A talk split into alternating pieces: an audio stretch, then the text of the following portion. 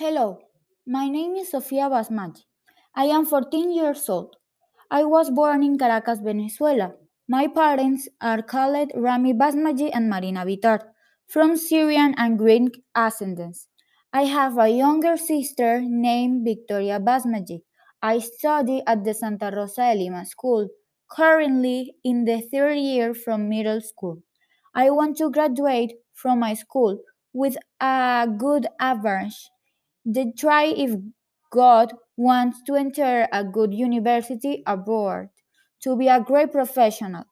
Although I also know that I can do in my country, Venezuela. My hobbies are gymnastics and dancing. I have participated in various gymnastics, swimming, and karate competitions. In the future, I would like to work as a dentist, be a good professional and specialist in orthodontics.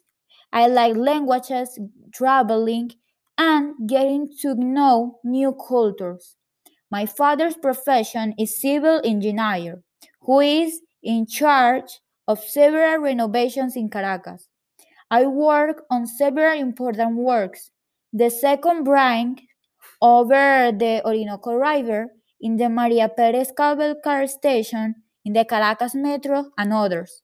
My mother is a graphic designer. My profession, by profession, I'm currently a teacher in the Santa Rosa de Lima School as a teacher of faith education and coordinator of the coordination of pastoral.